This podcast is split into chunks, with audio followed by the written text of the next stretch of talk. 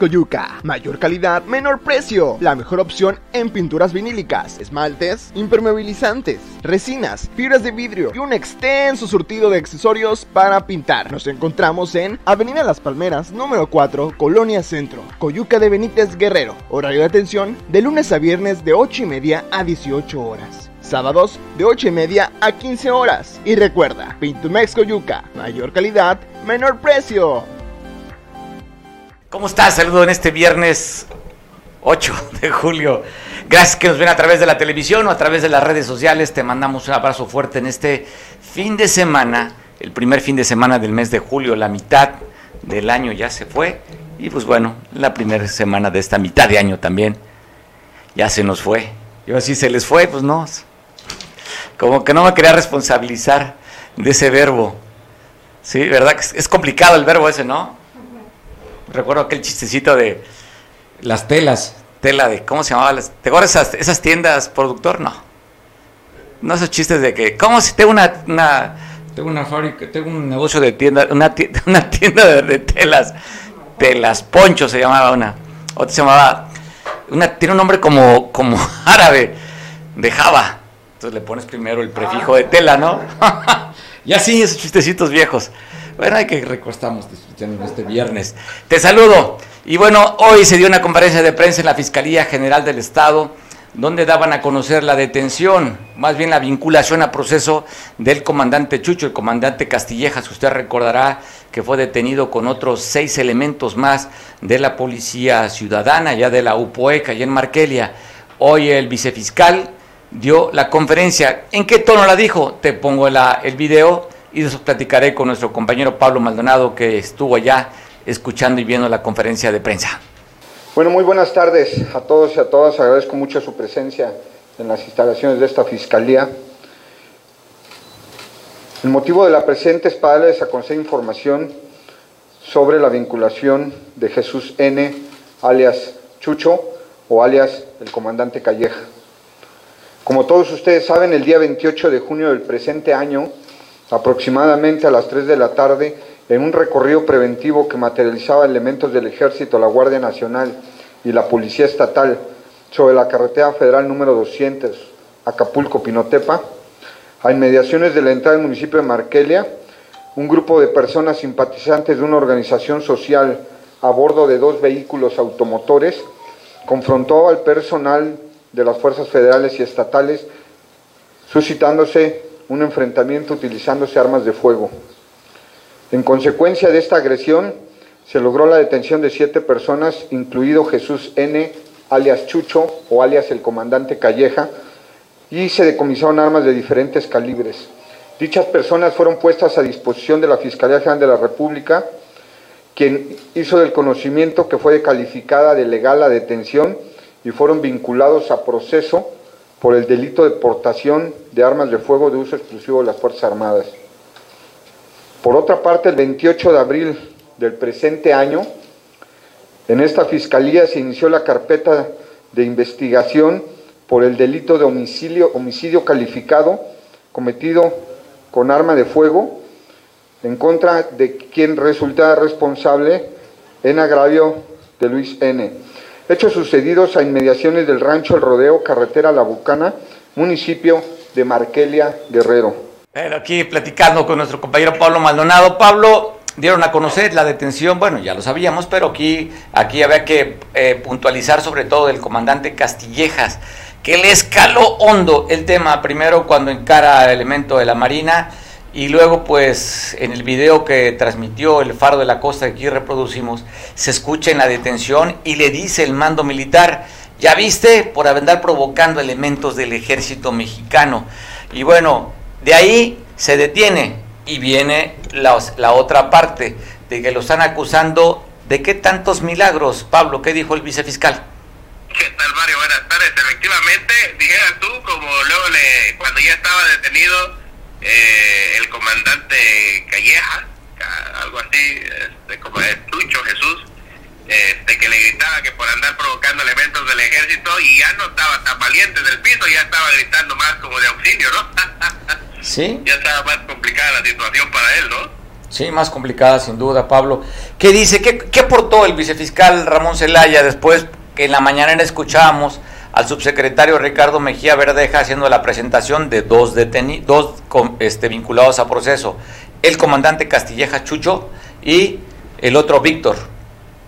Fíjate que hoy él se enfocó sobre todo, el vicefiscal de investigación de la Fiscalía General del Estado, Ramón Zelaya Gamboa, se enfoca sobre todo a este personaje, Jesús, Jesús Calleja Clemente, quien era comandante de la UPOEG en Markelia, que está, y además fíjate que lo están vinculando al asesinato del activista Luis Donato Ortiz, que fue asesinado el pasado 28 de abril dentro de un rancho en, Markelia. En esta conferencia de prensa, Celaya Gamboa explica que además de los delitos por lo que se acusa a los integrantes de la UPOEC por el enfrentamiento del pasado 28 de junio contra elementos del Ejército Mexicano y de la Guardia Nacional, la Fiscalía cumplimentó dentro del cerezo de Chilpancingo una orden de aprehensión en contra de Jesús Callejas por el crimen de este activista.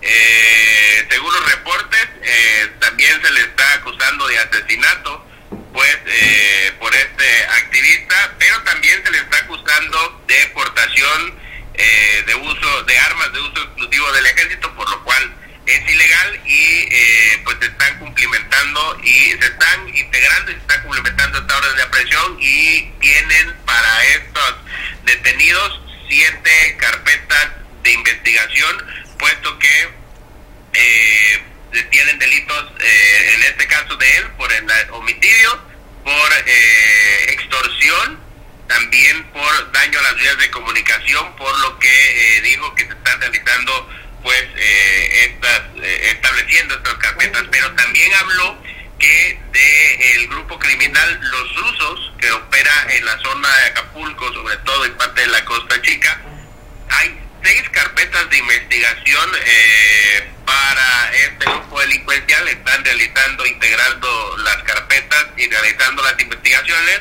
para eh, en un futuro no muy lejano poder realizar la detención de integrantes de este eh, grupo criminal que pues ha llamado la atención porque tras la detención de este integrante de la OPUE ahora también había repercutido en bloqueos en el puerto de Acapulco y eh, pues habló también sobre eh, eh, una detención que hubo en Iguala de la Independencia de una banda de secuestradores allá en la ciudad tamarinera que dijo pues era una banda que operaba en toda la zona norte del estado y que ahora se ha logrado detener. También habla sobre el ataque que se dio ayer, del cual ya dábamos cuenta también aquí contigo eh, contra de la base comunitaria de Buenavista de la UPOE, quien eh, pues digo que hasta este momento la fiscalía no ha podido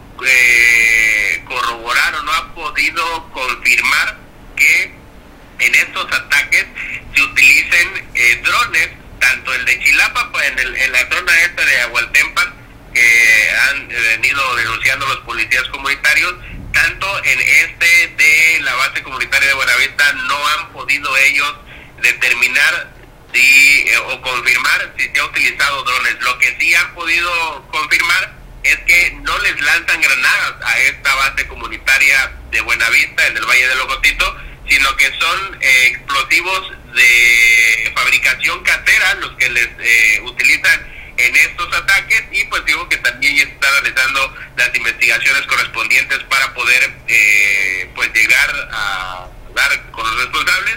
Y entonces son tres temas Mario. El tema de eh, Markelia la detención de este integrante de la UPOEC el tema de que ya te comento de la base de Buenavista y de la detención de esta banda delincuencial allá en Iguala de la Independencia Oye Pablo, bueno nada más quisiera regresaremos con el tema de, la, de, la UPUEC, pero me quedo con esto que está refiriendo, ya lo comentábamos, inclusive que tú nos diste la nota del ataque a la base de, la UPUEC allí en Buenavista de la Salud, y decían, y tú lo comentaste, que habían atacado con drones. Este mismo grupo está señalado también en el otro evento que hace unos días documentaste, donde se agarraron a balazos allá cuando justamente había una conferencia de prensa y decían que ese mismo grupo también había soltado allá unos drones con Sí, explosivos. Por eso llama la atención porque eh, Picasso es del mismo grupo, pero en ninguno de los dos eventos se ha podido confirmar o las autoridades han podido confirmar que se utilizaron drones para esto. Por lo regular, cuando esto sucede, por ejemplo, lo hemos visto en Michoacán, Mario, este, hasta los mismos grupos delincuenciales presumen los videos de los drones cuando lanzan las bombas, ¿no? Y en este caso, pues no ha sucedido así y tampoco la autoridad ha podido corroborar o confirmar que eh, los ataques se den desde estos drones. Entonces, pues habrá que esperar eh, más pruebas o eh, pues que los mismos afectados pues aporten pruebas para poder eh, corroborar esta información, ¿no? Me regreso con el tema de las órdenes o las carpetas de investigación que tiene el comandante Chucho Castillejas. Tú decías que lo están, están vinculando también sobre, o lo están relacionando con el asesinato de un activista. Y hablan de temas de extorsión y portación de armas de uso exclusivo del ejército. Pero preguntarte si no hay carpetas de investigación por secuestro, por privación ilegal de la libertad. ¿No hay? Fíjate que no hay, eh, no fue tan no, no, no fue tan detallado el vicefiscal en el tema de eh, cuáles son exactamente los delitos, los, los delitos que se le imputan a este personaje de la UPOEC, pero sí, al parecer sí hay una carpeta de investigación por el delito de privación ilegal de libertad, por secuestro, pues no sería raro si ya estamos hablando de homicidio, de extorsión, incluso ya hasta se pudiese confundir, ¿no? Para mí cuando me escuché que es por extorsión, se, se me vino a la mente eso de cuando la UPOEC dice que el pueblo apoya, ¿no? O estos policías comunitarias que dicen que el, el pueblo con sus aportaciones apoyan a, su movimiento, pues habrá que valorar si son apoyos del pueblo o son apoyos forzados por ellos para que puedan seguir operando, ¿no? Pues bueno, hablan que hay cerca de unas 200 carpetas de investigación para los elementos de la UPOEC, o sea, hay varios, inclusive para el mismo Bruno Plácido, dirigente de la UPOEC, también habría carpetas de investigación, ¿eh? o sea, casi todos los dirigentes de esta organización tendrían ya carpetas de investigación. Pablo, vamos a ver si la autoridad, pues bueno, las quiera complementar y as- llevar la detención de estas casi 200 carpetas de investigación que tienen. Eh, eh, fíjate que eso ahí fue eh, eh, fue muy puntual el, el vicefiscal en decir que ellos no no son 200 carpetas de investigación como lo dice Bruno, tampoco confirmó si hay alguna carpeta de investigación u orden de aprehensión en contra de Bruno Plácido, líder de la UPOEC, pero sí eh, dejó en claro que de un tiempo a la fecha se, vie- se venía eh, arrastrando un déficit en, en la ejecución de órdenes de aprehensión y dijo que lo único que está pasando ahora es que las órdenes de aprehensión que ya estaban en el escritorio, pues las están llevando a cabo y por eso es que se están dando las detenciones, digo, aparte por las situaciones que ya conocemos, pero que eh, simplemente están buscando eh, reducir el rezago en esta materia, que aproximadamente tienen entre un 20 y un 30% de rezago en, en órdenes de aprehensión y que ahora las están llevando a cabo, pues, para eh, abatir este rezago y, por supuesto, pues haya justicia, no solamente en este caso, sino en otros muchos casos más. Pablo, pues estamos en comunicación. Te agradezco mucho la cobertura. Estos tres temas que tocó y que abordó el vicefiscal Ramón Celaya, ya lo comentabas, eh, la vinculación a proceso a estos dos presuntos delincuentes. Bueno, en este nada más a Chucho y luego el tema de la banda de secuestradores en Iguala y el otro, pues el ataque de, a la base de Lopuega allá en Buenavista de la Salud. Te mando un abrazo, feliz fin de semana. Claro que sí, Mario, también, eh, pues pasa bonito fin de semana. Pásala, pásala, ya te acordarás más de los chistes, ¿no? Bueno, a ver si se acuerda de más chistes que generacionalmente no recuerda.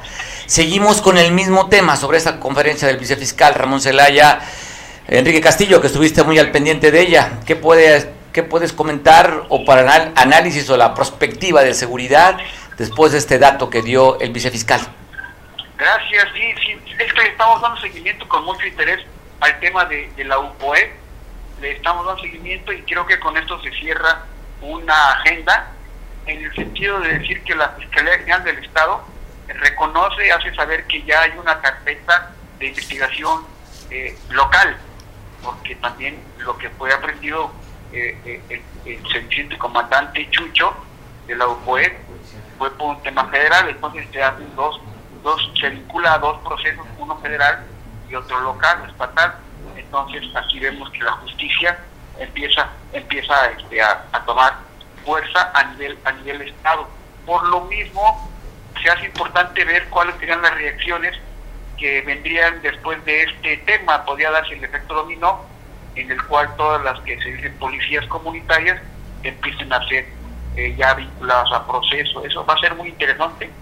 Eh, y sobre todo lo que lo que bien comenta Pablo, que para mí ha sido lo mejor eh, seguimiento a este tema, el de nuestro compañero Pablo. Entonces, pues no habrá más que reforzar la idea de que vamos a darle con, con todo al seguimiento, porque no se vale que, que un grupo de gente atomice la, la, la cuestión de las pandillas y comience a hacer de las suyas en espacios donde antes eh, no, toca la autoridad por, cuestiones de precaución, de tolerancia, de falta de, interés de, alguna policía estatal o, municipal. Lo municipal ya no existe, de hecho. Entonces va a ser muy interesante ver en qué cierra esto y vamos a darle mucha mucha atención a, lo que a lo que suceda bien por Celaya que continúa siendo directo pragmático eh, el, el vicefiscal de investigación Ramón Zelaya Gamboa, y lo está haciendo bien, está mostrando el músculo de, la autoridad y esperemos que la política no los, no los contamine. Creemos que no, porque es una fiscalía muy, muy, muy respetuosa de la autonomía de, su posición. Eso sería el comentario que yo tuviera a bote pronto, Oye, estimado. Oye, bueno, y la otra es pues que ya la banda delincuencial que opera en Acapulco y que sus brazos se extienden hasta la Costa Chica, que ya también tienen seis carpetas de investigación contra este grupo. Sí, sí, sí, ya, ya el mismo, el mismo, el mismo vocero, el mismo vocero de, ese grupo eh, ha, hecho, le ha hecho llamado a, la, a, la, pandilla esta y dice, oye, pues te ayudamos, ahora tú dinos cómo le vas a ayudar, ¿no? ese mensaje lo dio Bruno Plácido, muy inteligente, muy hábil, y le está pidiendo a su socio, pues que active que active la cuestión del derecho, ¿no? Sus abogados tienen derecho, por supuesto, pero pues la ley, la ley tiene que cumplirse, no, no hay de otro camino para, para el Estado mexicano, ¿no? Oye, Enrique, con gusto podemos resaltar, van tres días afortunadamente que han disminuido los ataques y los homicidios en Acapulco, tres días que no reportamos asesinatos. Sí, sí, sí, por lo mismo, porque, porque la autoridad ya puso el cascabel al gato y, vamos a ver eh, cuánto tiempo tardan para, para pulverizar a, estos grupos, que es lo ideal, ¿no? Que es una tarea netamente de carácter federal, la seguridad está funcionando, eh, y pues, ahí sumo yo a la Fiscalía del Estado, porque actualmente el plan de trabajo de la Fiscalía viene con una visión, una visión eh, de, país republicano, de, federal, ¿no? Pues digo, las autoridades, aunque cumplen con las constituciones locales, eh, eh, la educación, el entrenamiento y la capacitación, la doctrina, pues viene siendo de carácter federal. Me hablo por los por las fiscales, los vicefiscales, los algunos directores que todos vienen pues de, justicia militar, ¿no? Que es válido dentro de lo que mandata la constitución local, ¿no? Bueno, Enrique, pues estamos en comunicación. Te deseo un feliz fin de semana. Igual, igual, y felicidades. Estamos pendientes. Pero estamos hablando de que ha disminuido afortunadamente el índice de violencia en el puerto de Acapulco donde las cosas siguen, están altas, es en Iguala. Se dio a conocer el ataque a dos jóvenes que fueron asesinados en la colonia Sol Azteca. Pues bueno, llegaron elementos ahí de la fiscalía y también pues del servicio médico forense para hacer los trabajos pertinentes de este asesinato. Se dio en la calle Martina Cebes González, en la que atacaron y mataron a dos jóvenes ayer en Iguala. Así es que sigue la violencia y sigue los muertos en Iguala. En la capital del estado, también en Chilpancingo, encuentran a un cuerpo en estado de putrefacción en la colonia Morelos, en una obra allí. Reportaron al 911, llegaron elementos de la fiscalía y pues bueno, de acuerdo al reporte estaba un cuerpo dentro de la obra esta, estaba esta persona muerta. No se dieron a conocer más detalles, ni el sexo, ni la probable edad, ni las causas de la muerte, solamente se dio a conocer el levantamiento de este cadáver en la colonia Morelos que estaba dentro de una obra y que estaba en estado de descomposición. Y pues bueno, ayer en redes sociales se viralizó estas imágenes en la que al parecer fue un intento, un asalto un servicio, al camión de transporte de la ruta Hospitales Centro. Eh, ya en la, cerca de la Corona Morelos, en la calle Río Balsas, se dio este ataque en la que resultó herida una mujer de edad avanzada en este intento o en este robo.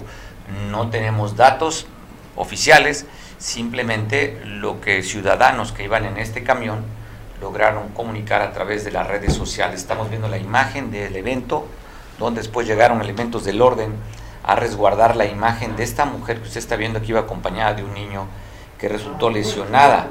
Afortunadamente se reportó estable y el susto de principalmente de esta mujer y también de los pasajeros que iban a bordo de este camión.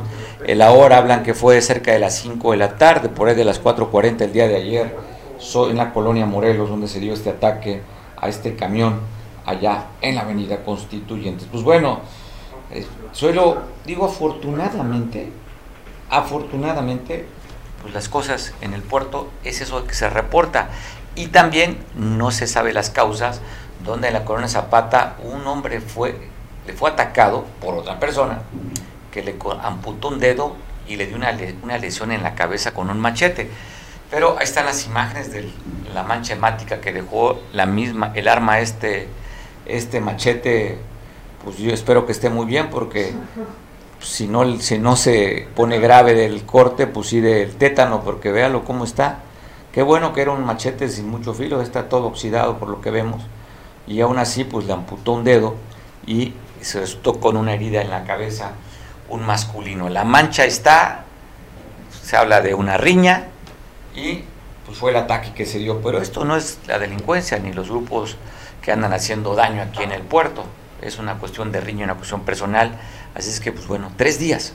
Afortunadamente que no reportamos una persona asesinada. Y hablando de justicia y hablando de paz y hablando de violencia, usted seguramente recordará este evento que fue, que tocó temas, inclusive se fue un tema internacional el asesinato de dos miembros de, de la religión católica, los dos curas jesuitas allá en Chihuahua.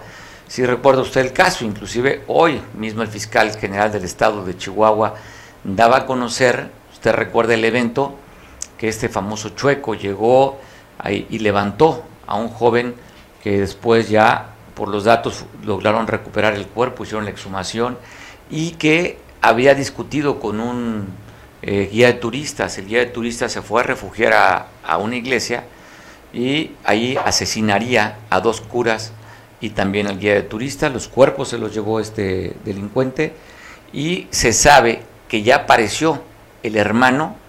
¿Se acuerda usted que hablaba que habían sido dos, dos hermanos levantados, uno que apareció muerto y otro joven que le habló por teléfono al papá? Se aventó 15 días en la sierra, lo consiguió un teléfono ahí con unas personas, le habló al papá, el papá le habló a la justicia militar y fueron por este jovencito. Y bueno, no da mucha información el fiscal, pero de ese evento, del asesinato de esos dos curas jesuitas, pues dio el episcopado mexicano, ha dado pronunciamientos, hicieron una marcha por la paz, una jornada por la paz, que esta jornada inició en el Cerro del Cubilete allá en Guanajuato. Esta marcha por la paz ya llegó a Guerrero estuvieron en Tlacotepec, estuvieron en Zumpango y estuvieron en Eduardo Neri y llegaron a Chilpancingo. Ahí estamos viendo la imagen de la donde reciben, pues esto va caminando, más bien esta marcha por la paz, fueron recibidos en, este punto que le llaman Tierras Prietas a la salida de Chilpancingo. Y bueno, el, el párroco Filiberto Vázquez comentó pues que ya no alcanzan los abrazos para estas gentes que han asesinado y con la violencia faltan abrazos, ya no son suficientes. El párroco Filiberto Velázquez pues, dio ahí un mensaje en esta recepción de esta marcha, esta marcha por la, por la paz, que irían, le digo, a un lugar que hay que destacarlo. Tlacotepec, ¿le suena? ¿Le suena el grupo de los Tlacos? Son originarios justamente de este lugar. Pues hasta allá fue esta marcha por la paz. Tasco, Tlacotepec, Zumpango, y llegaron a la capital del estado, allá Chilpancingo. Y ayer también por la tarde se vio la imagen de esta camioneta blanca, una Escalade, que al parecer venía exceso de velocidad y se impactó en uno de los muros de ahí que detienen o que contienen para la llegada a la caseta de que está ahí en el viaducto Metlapil. Mire, venía al parecer exceso de velocidad y muere una persona que venía dentro de esta Escalade ayer por la tarde aquí en Acapulco. Vacaciones trágicas para la familia, la muerte de uno de sus miembros en esta camioneta Escalade, que fue el choque ayer por la tarde. Pues bueno, hoy en Acapulco, una marcha donde la CETEC está pidiendo la basificación de varios compañeros que trabajan por contrato. Es una de las exigencias que está haciendo la CETEC, que inició su marcha poco después de las 11 del día. Había convocado a sus compañeros de la CETEC, Alex Inevan, y ahí cerca de las 11 de la mañana marcharían desde la glorieta de la Diana Cazadora. Agradezco mucho al líder de la CETEC, Emanuel, Walter Emanuel Añorbe, para que nos platique las demandas y la jornada. ¿Y de qué trata esta marcha? Walter, platícanos. Buena tarde. Buenas tardes, Mario. Muchas gracias a ti y un saludo a todo tu auditorio. Pues el día de hoy, eh, como se convocó a partir de la decisión de, de, nuestros compañeros de realizar una actividad en el sentido eh, nuevamente de solicitar a la Secretaría de Educación Guerrero, a la Secretaría de Educación Pública del Gobierno del Estado, eh, eh, nuevamente eh, reactiva, en este caso, el proceso de, de, atención a estas demandas muy sensibles del Magisterio Democrático de Guerrero. son, quiero decirte, que demandas que tienen que ver principalmente con justicia laboral Efectivamente, el tema de la basificación es uno de los torales.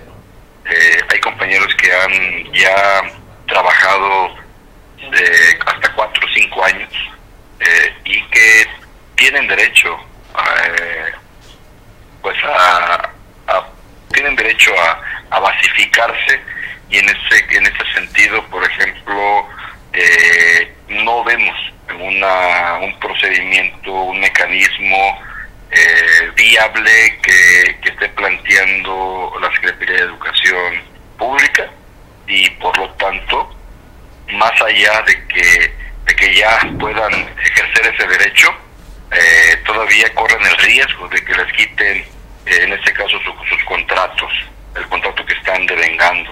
En ese sentido, pues sí, sí se convierte en una preocupación. Nosotros estamos también generando alternativas estamos generando propuestas de cómo solventar eh, esta, esta situación este, en términos también de la propia experiencia que, que nos ha llevado eh, el estar al frente y el, y el cómo se han podido solventar este tipo de casos.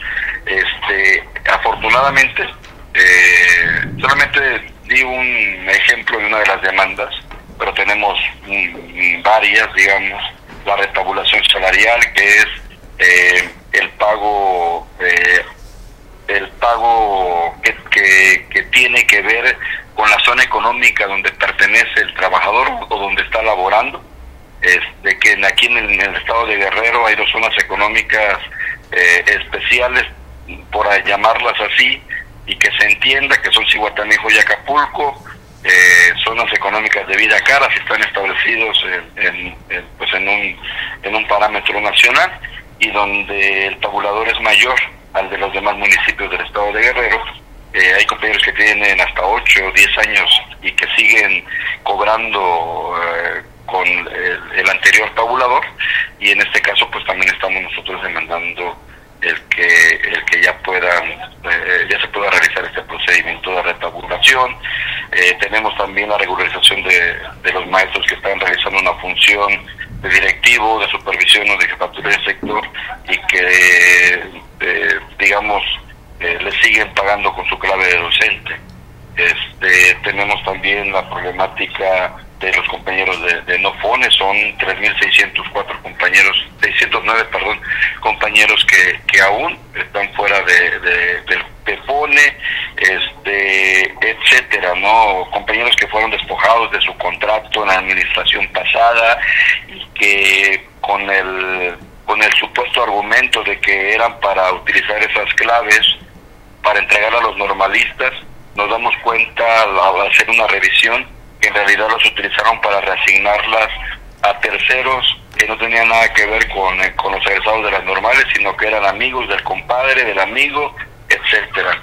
Entonces, este, principalmente, pues estas demandas son las que nos llevaron a salir el día de hoy. Este, y pues afortunadamente pues, hubo una atención, creo yo que adecuada de la Secretaría de Educación y nos eh, ofrecieron una mesa de trabajo para el día martes, de 14 de julio. Martes 14 de julio, lo que lograron con esta marcha, esta manifestación el día de hoy. Walter, convocaste maestros de la Costa Grande, ¿verdad? Y de aquí de Acapulco. Sí, así es. Eh, hubo compañeros de Costa Grande, de Acapulco y de la región norte. ¿Cuánta gente, cuántos profesores llegaron a, estas, a esta convocatoria, Walter? Aproximadamente éramos 600, 600 compañeros. 600 compañeros que arrancó la, de acuerdo a lo que tenemos el dato, cerca de las 11 de la mañana, poco después de la, mañana, arrancó esta marcha. ¿Qué rutas, qué rutas siguieron, Walter? Eh, mira, arribamos a la costera y nos dirigimos hacia finanzas eh, del Estado, la que está en Costa Azul. Este, ahí, terminó, ahí terminamos con un mitin, fue una marcha pacífica.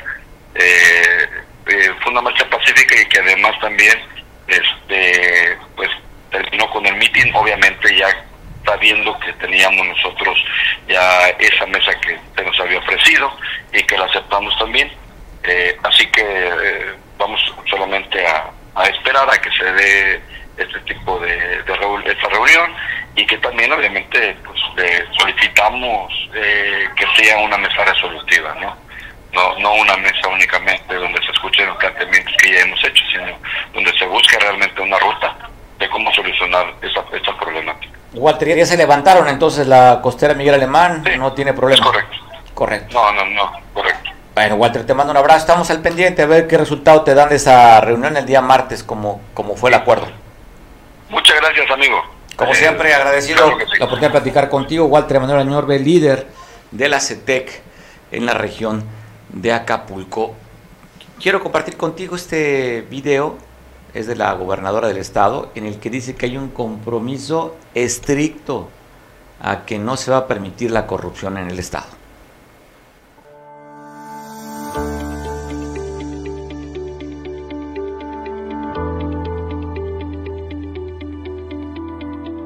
Es un órgano colegiado, está legalmente constituido la comisión, la preside el maestro Roberto Salcedo.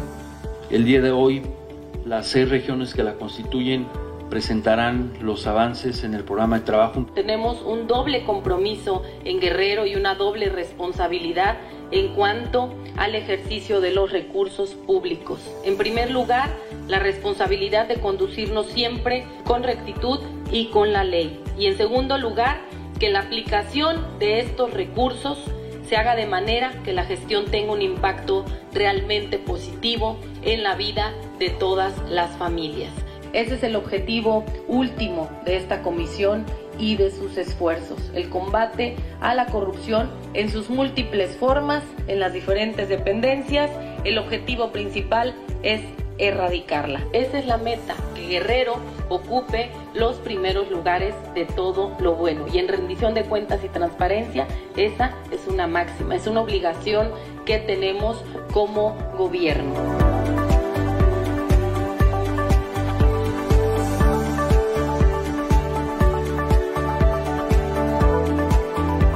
En este evento de carácter protocolario daremos paso a la instalación de la toma de protesta del Consejo Consultivo de Turismo del Estado de Guerrero, del cual estaremos muy atentos a la formulación de las propuestas de estrategias y acciones que nos emita este Consejo.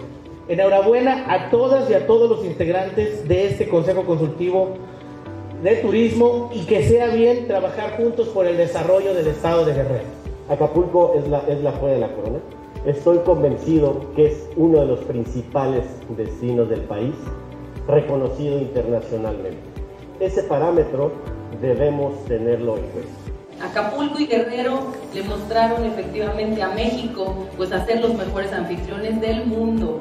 Fuimos los precursores del turismo y desde aquí presumimos a visitantes de muchísimos lugares. Los mejores promotores de nuestro estado somos nosotros, somos las y los guerrerenses, los que hablamos de lo bueno que tenemos. Me da muchísimo gusto realizar esta instalación formal y toma de protesta a las compañeras y compañeros que desde este espacio, que es un espacio muy importante, habrán de proponer estrategias, programas, acciones que van a contribuir al fortalecimiento del sector turístico de Guerrero.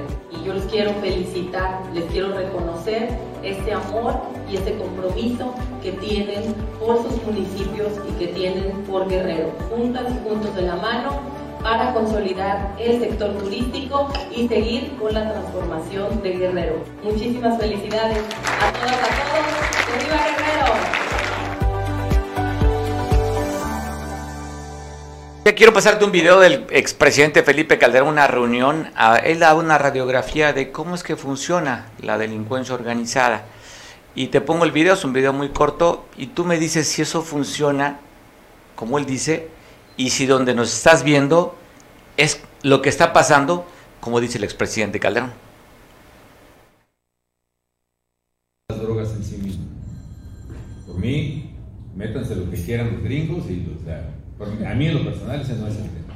El tema es que la criminalidad, el crimen organizado, se está apoderando de cachos del Estado mexicano. Es una captura del Estado. Primero de la policía municipal de un pueblito, o de un policía, luego de toda la policía del municipio, y luego del alcalde, y luego del gobernador, y se va comiendo trozos de país, de autoridad. Cuando eh, me brinco una parte de la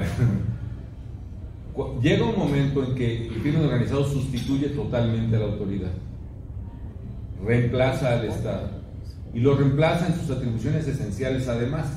Según la teoría del derecho y del Estado, es las atribuciones inherentes y exclusivas del Estado cuáles son. El uso de la fuerza pública, el establecimiento de las leyes y la aplicación de las mismas y la recaudación de impuestos. Ese es el monopolio estatal por antonomasia. Cuando el crimen organizado se apodera de una ciudad o una región como Atlacomulco o Quilotepec o toda esa zona de la carretera pegada a la carretera Querétaro y a la de Marabatío, lo que hacen es sustituir al Estado. Ellos ponen las leyes, ellos ponen las leyes de quién entra y quién sale. Ellos tienen la fuerza pública, no es la policía municipal. Ellos son los de las armas y los de las camionetas y en general las policías municipales trabajan para ellos. Ellos son la fuerza pública. Y ellos cobran los impuestos ellos rentan. Cuando llegan a ese nivel de apoderamiento, su verdadero negocio no es ni la droga, ni el guachicol, es la extracción de rentas de la sociedad. Y por eso secuestran, y por eso extorsionan, y por eso cobran derecho de piso, porque ya son el gobierno, porque el negocio del gobierno es cobrar impuestos. Ya te pueden cobrar impuestos. Y no es porque les quitaste el guachicol, etc. Son, digamos, multitask todo lo que dé dinero algo es más ellos no van y perforan el ducto. Ellos le cobran al del ducto. Ellos no van y controlan los tables ni la trata ellos que me lleva al otro tema original el problema no son las drogas en sí mismas bueno para seguir en la misma mecánica de la oposición bueno ya Felipe Calderón no tiene partido. Usted recuerda que salió del PAN intentaron hacer su propio registro. Cómo se llamaba va por México ah cómo se llamaba el partido que intentaron no recuerdas no pues bueno ya no es panista, pero pues sus ideas son de derecha. Esa es su visión. Y hablando ahora de otra visión, que usted sabe, el PRI es oposición ahora, Alito anda en Europa. Pero ¿qué fue a decir Alito en un foro? Te la comparto este video. Ya que hoy tenemos un gobierno que atenta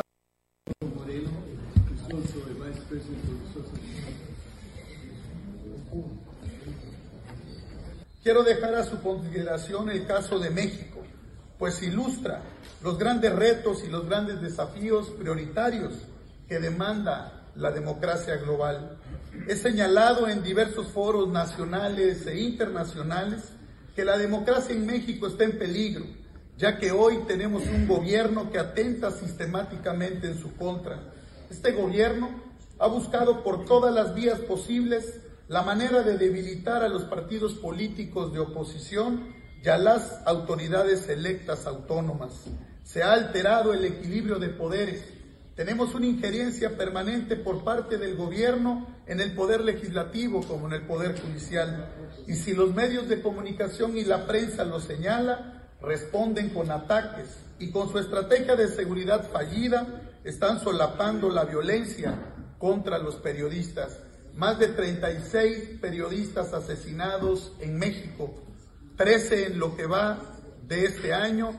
Es inadmisible que se pueda permitir eso en un país democrático.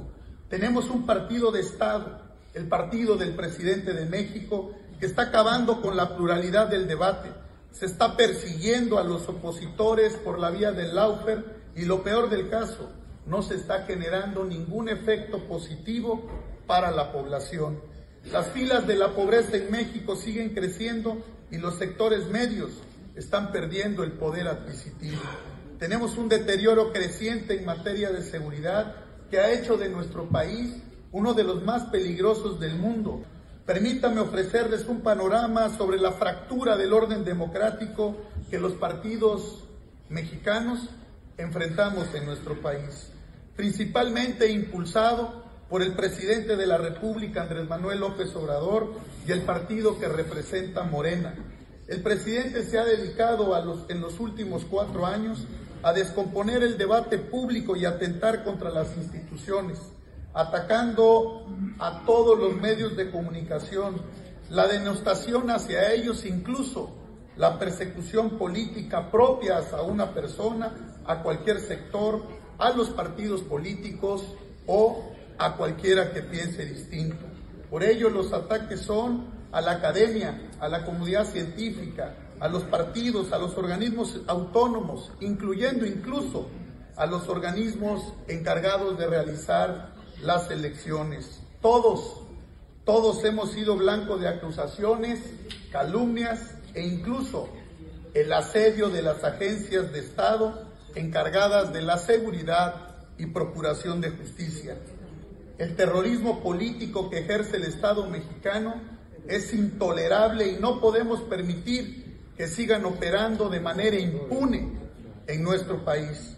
Por eso quiero pedirle a la familia de la Internacional Socialista todo su apoyo y todo su respaldo para que se pongan los ojos sobre México, para que nos apoyen y nos respalden a fortalecer el respeto a los derechos humanos y por eso el día de hoy informo también aquí en esta organización mundial hemos presentado una denuncia ante la alta comisionada de derechos humanos aquí en Ginebra, la oficina de organizaciones de Naciones Unidas, Michelle Bachelet, para que pongan los ojos sobre México y acudiremos a todas las instancias internacionales para que estén muy pendientes de lo que pasa en nuestro país. Y desde aquí la denuncia para que se defienda, se proteja a las y los periodistas del mundo, pero sobre todo de México, que somos un país con vocación democrática y hay que defender la democracia y las instituciones con carácter, con valentía, con gallardía, porque lo peor que puede tener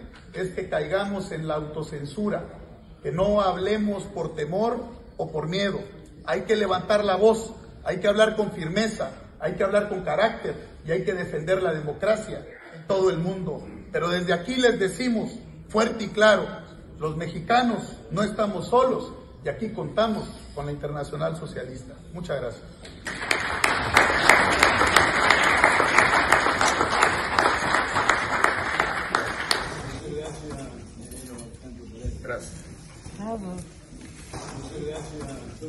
Oiga, pues ahí está la imagen de Alito ¿Regresará a México o irá a hacer compañía al joven maravilla? A Chicken Little, ¿cómo se llama este señor Anaya, verdad? ¿Vivía en Atlanta? ¿Dónde vivía? ¿O en Texas? Atlanta, ¿verdad? O sea, a lo mejor le va a hacer compañía ya Alito. Eso dicen. Vamos a ver si regresa Alito Alejandro Moreno, líder del PRI, quien se dice perseguido político. Hay un tema interesante ¿eh? que da mucho que hablar. ¿Por qué dice Laida Sansores una delincuente está cometiendo delitos. El hecho de extraer es las llamadas telefónicas y luego publicarlas, eso es un delito, es una delincuente. Pero aparte dice que tiene imágenes del teléfono celular de Alito donde hay varias diputadas con, en sus... ¿Se dicen sus packs o se dicen en nudes? ¿Cómo se dice? ¿De las dos? pues bueno, está en, está que están en posiciones incómodas o en imágenes, imágenes incómodas, que ella las tiene. O sea, otro delito. A ver qué sucede, pero pues bueno, ¿qué va a pasar? Ah, yo creo que no. Pues tiene la bendición de, de ya saben quién. Así es que no va a pasar nada con la de Sansores, simplemente es pegarle. Ahorita viene una batalla que va a ser crucial en el tema de la política, la gobernatura del Estado de México. Por eso no es casual que Pablo Gómez sacara el día de ayer los 26 millones, que, las transparencias que tiene Enrique Peña Nieto, que le transfirieron, que había una investigación. O sea, viene la lucha fuertísima. ¿Por qué es tan importante el Estado de México? Porque es el, mayor número de votantes que existe en el padrón. No es ni la capital del país, no es ni Guadalajara, ni Jalisco, ni Nuevo León. El Estado de México es el más alto nivel de participación que existe en votación. Y además es un Estado muy rico. Van a ir por todo. Morena va por eso. Porque quitándole ese bastión al PRI, pues prácticamente la oposición va a estar muy complicado para el tema del 2024 Así es que van a ir por todo. Van contra Lito y seguramente van a sacar de nuevo juegos pirotécnicos contra Enrique Peña Nieto porque tampoco creo que lo vayan a perseguir, ¿eh? A Enrique Peña Nieto creo que son mensajitos porque dice, dice que Enrique Peña Nieto está muy bien blindado con videos que tienen de la familia del presidente. Eso es lo que dicen, es el trascendido. Pues bueno, fíjese que está delicado de salud un personaje que ama y adora Acapulco. Uno de los hombres, pues cada quien podrá juzgarlo, si, hay, si ha hecho buenas o malas películas. Una temporada para los millennials, los centennials, hubo un tema de crisis económica en el cine mexicano y no hubo aportaciones. Entonces hacían unos videohomes que eran unos churros terribles y que de ahí salieron pues, actrices que no actuaban muy bien en la pantalla, pero hacían actuaciones en otra parte de las locaciones esas películas que le llamaron las películas de las ficheras. Pues bueno, ahí participó mucho este personaje que era pues un hombre guapísimo, que sigue estando guapo, pero ya desmejorado y disminuido de salud. Y afortunadamente le encantó vivir en Acapulco. Andrés García publica, queridos amigos, esos últimos días me he sentido muy cansado y débil. Tengo que, tanto que volví a tropezar, y así otra vez me lastimé en este programa, les muestro lo sucedido y todo lo que conlleva mi caída, consecuencia de mi estado de salud que va decayendo cada día más. Con certeza les digo, ojo, hay un momento depresivo, ¿eh? siento que estoy cerca de mi final. Y en un programa justamente lo entrevistan, una entrevista larga, y ahí se ve donde tiene un golpe en la parte de la frente, donde muestra la calle y una persona que lo está ahí cuidando, y él en cama, se ve muy desmejorado. Pues este personaje que le cantó Acapulco vive en una casa rumbo allá para Pie de la Cuesta, por la laguna de Pie de la Cuesta, y está feliz de vivir en Acapulco. Pero bueno, ya maduro. Ahí vemos. Este personaje de la vida artística, Andrés García, que no es mexicano, creo que es de Costa Rica, pero le encantó México y sobre todo le encanta Acapulco la imagen de Andrés García con ese golpe que recibió de esa caída y él dice que está ya en el final de su vida. Él lo publica así. Ahí la casa, Andrés García, estamos viendo parte de la vivienda de esta residencia que tiene allá por pie de la cuesta. Platicamos con, con Carlos Marríquez, ¿cómo está el tema del, cómo, qué, qué se viene para las próximas 24 horas en el clima? Pues que nos dirá Carlos y también platicaremos, porque se da a conocer que la inflación en México está ya cerca del 8%. Altísima la inflación. Lo sentimos en la bolsa, sobre todo cuando vamos al súper, cómo ha incrementado las cosas en el súper. El aceite que antes estaba como a 30 pesos, estaba cerca de 50, en fin. Este, pues así, cosas tan sencillas, ¿no? Pero a lo mejor si vemos que suba 10 pesos, 5 pesos, tal vez creemos que no afecta pero cuando comparamos lo, que significa en porcentaje, 20, un 30, un 50% ha subido parte de, los, de la canasta básica, inclusive intentaron mantener los precios con este compromiso que hicieron empresarios con el presidente, pero es imposible, es imposible poder mantener los precios, porque tiene que ver con un tema de pandemia, tiene que ver también con un tema de lo que está sucediendo allá en la guerra de Rusia con Ucrania. Hoy en este mundo global afecta a todos. Manuel, ¿cómo estás? Te saludo. rayando, rayando el 8% de inflación. Mario.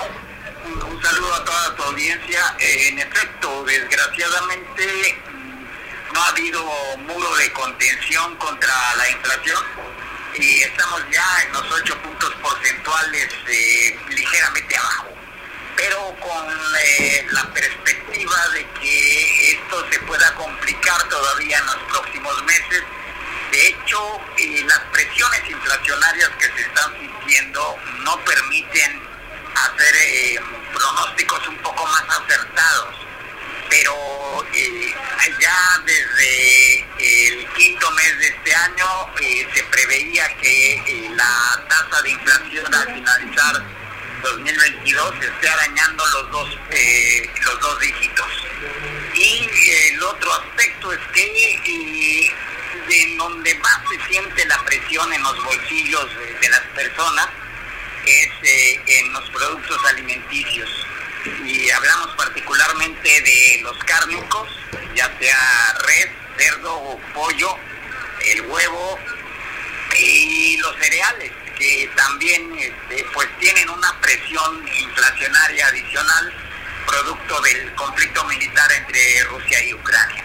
Eh, de manera pues que todavía eh, en lo que resta del 2022 eh, pues no veremos posibilidad de contención de, la inflación. Ahora, el otro lado flaco de esto, Mario, es que existe este pacto o contra la inflación y la carestía que, estableció el presidente López Obrador, eh, pues si no lo tuviéramos... Creo que bueno, con sí. esa es eh, una perspectiva muy preocupante, Mario. Pues bueno, vemos que no se ve un panorama alentador. Solamente, oye Manuel, las, las calificadoras que le llamaban que eran fifís, ahora reconocen de que le cambiaron la perspectiva, inclusive una de ellas, pero pues es una buena señal, una buena señal para el país México. Sí, es una buena señal, Mario. Ahora que eh, hay que ver el lado flaco. Esto es porque no pasó la reforma energética. Eso es lo que está sosteniendo la calificación de Moody's particularmente, Mario. Pues bueno, oye, habría que agradecerle entonces a la oposición que hicieron su trabajo de contención y no pasó, si no nos hubieran calificado con estos bonos ya casi basura los de Pemex y la deuda mexicana, ¿no? Así es, Mario. Y bueno, hay otro factor de, presión eh, geoeconómica y geopolítica internacional, que es lo ocurrido con Boris Johnson y con el primer ministro de Japón, con Senshi. Eh, y pues eh, si bien en el caso de Boris Johnson la verdad es que se debe más a los escándalos eh, de su vida personal que a las decisiones eh, que tienen que ver con la cuestión del Brexit. Y en el otro caso, pues hablamos de un líder eh, liberal del Japón que pues también tendrá sus repercusiones en cuanto a las tensiones que ya de por sí hay en Asia, Mario. Pues sí, en el caso de Boris Johnson, pues donde le afecta primero aquel escándalo de la fiesta, fiesta COVID, y luego la designación de uno de sus ministros que está acusado de abuso sexual. Eso, el segundo fue devastador. Le renunciaron dos ministros y después el Partido Laboral le dijo, ¿sabes qué? Ya no te podemos aguantar, tienes que demitir. Así es. Y, pues eh, la otra perspectiva es el Brexit interno del Reino Unido, porque Escocia y país de... de Irlanda. Sí. Exactamente. Pues bueno, así está la geopolítica, Manuel. Y luego seguimos con tema de pandemia en esta quinta oleada que ya dijo la Organización Mundial de la Salud que ha aumentado un 30%. México da a conocer ayer el día máximo de contagios en esta quinta oleada. O sea, va para la alza, 32.275 casos en tan solo 24 horas. Preocupación también en el sector salud, Manuel y también en la economía, porque si esto llega a tener repercusiones mayores, pues implicará por lo menos eh, reducir aforos que por ejemplo en este periodo de vacaciones eh, pues golpearía el turismo al sector restaurantero, eh, al de bares y centros nocturnos, entre otros. Entonces, eh, la perspectiva que se tenía de recuperación en el sector turismo también se vería empañada, Mario. Sí, ya dos estados ya movieron su semáforo epidemiológico, que fue Nuevo León y Tamaulipas. Así es, y pues bueno, vamos a ver eh, en el caso nuestro de Guerrero, que es la columna vertebral de la economía, pues este, esperemos que eh, haya eh, pues una expansión moderada en esta oleada, quinta oleada de, de COVID. Desgraciadamente hubo demasiada precipitación para relajar las medidas sanitarias y es el momento de establecer controles un poco más estrictos, Mario. Pues lo que pasa es que la, autoridad nos da las recomendaciones, simplemente los ciudadanos no las acatamos, Manuel. ahorita está en terminaciones y clausuras y no hay sana distancia, no hay cubrebocas, no hay gel sanitizante, hay abrazos, hay besos, en fin. Sabemos el riesgo y nos vale como que ya nos hicimos a la idea, sobre todo cuando nos confiamos porque ya tenemos la vacuna. Así es, pues bueno, la vacuna eh, lo único que hace es que eh, si se llega a generar el contagio sea menos grave, pero no es garantía de que no nos podamos contagiar. Eso también habría que tomarlo en cuenta. En efecto, la conducta humana pues también influye en el comportamiento económico, Mario, y en algunos casos es lamentable lo que llega a ocurrir. Pues Manuel, te mando un abrazo fuerte, feliz fin de semana, estamos en comunicación, Manuel, como siempre agradecido. Gracias, igualmente saludos a toda tu audiencia, Mario. Bueno, Manuel Lava, gracias, es, ah, pues, es especialista en temas de geopolítica, en temas de economía, y pues, pues para nosotros estamos muy contentos de poder platicar y que sea colaborador de este tu espacio. Nos vemos el próximo lunes en punto de las 2 de la tarde. Disfruta, cuídate mucho. Todos tenemos un familiar o conocido que tiene COVID. Yo espero que pronto se restablezca nuestro compañero y colaborador Ricardo Torreblanca allá en San Jerónimo, que el día de hoy pues dio, salió, fue a hacerse la prueba y salió positivo. Esperemos que en la empresa en la que trabajamos no existan contagios y si hay contagios pues que sean leves. Ricardo, te mando un abrazo, que pronto te restablezcas y a ti también, Oscar, también colaborador de este medio, quien está con COVID convaleciéndose en casa, así como muchos más que conocemos. Son bastante los contagios. Recuerda que este método centinela habría que multiplicar por ocho puntos y tantos para saber cuánto está el nivel de contagio. Así es que de la cifra que nos da el gobierno, multiplíquelo por ocho y sabrá más o menos el nivel de contagio. Son altos altos, en verdad, hay que cuidarnos. Pásala rico, tenga su fin de semana, sobre todo saludable, y disfruta la vida. Hasta el lunes. Mayor calidad, menor precio. La mejor opción en pinturas vinílicas, esmaltes, impermeabilizantes, resinas, fibras de vidrio y un extenso surtido de accesorios para pintar. Nos encontramos en Avenida Las Palmeras, número 4, Colonia Centro, Coyuca de Benítez Guerrero. Horario de atención de lunes a viernes de 8 y media a 18 horas sábados de 8 y media a 15 horas. Y recuerda, Pintumex Coyuca, mayor calidad, menor precio.